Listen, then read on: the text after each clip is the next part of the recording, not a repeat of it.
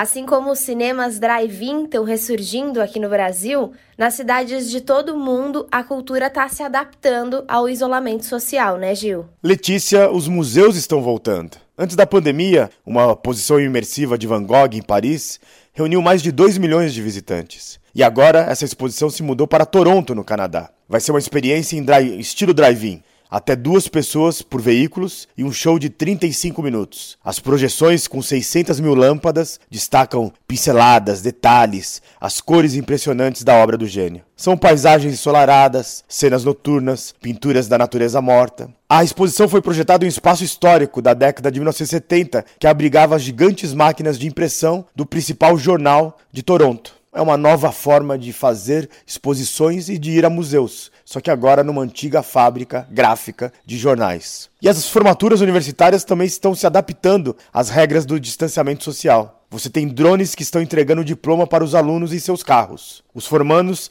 sintonizam uma estação de rádio FM para acompanhar a cerimônia. Quando seu nome é chamado, o carro do aluno liga os faróis e um drone entrega o certificado diretamente no veículo. E lá na China, que são quase 9 milhões de formando nas faculdades do país agora, nesse momento, eles estão tendo que fazer a defesa da tese na nuvem. A formatura toda é online, usando robôs, e a procura de emprego, tudo digital. E para fechar tudo isso, uma marca italiana lançou 20 peças da sua nova coleção da primavera e verão de 2020, incluindo jeans, camisetas, com uma projeção tecnológica vestível contra bactérias e germes. E no Brasil, pesquisadores da Ródia criaram um fio têxtil antiviral e antibacteriano, com efeito permanente.